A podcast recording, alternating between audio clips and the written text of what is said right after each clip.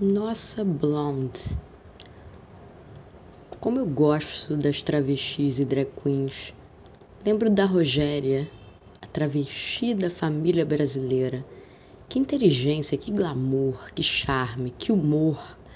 Dava aula de Merlin, a diva que sai do bolo, puro fascínio. Quem aguenta a vida sem isso? Fica um porre.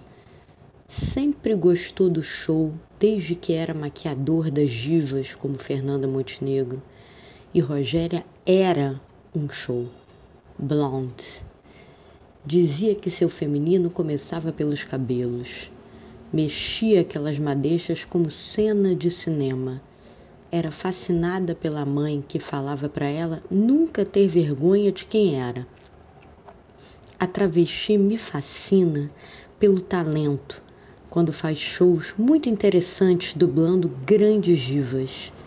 Cria seus personagens e goza fazendo da vida um show.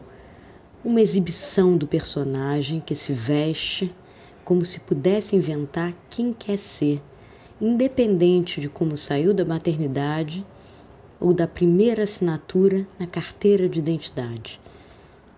O Astolfo Barroso Pinto me parecia ter um prazer imenso de se vestir de Rogéria.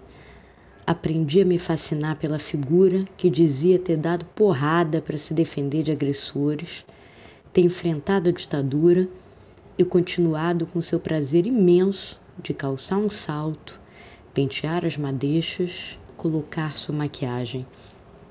Um prazer enorme nesse ritual que tantas meninas muitas vezes não curtem fazer é preciso ter coragem de ver onde mora o prazer.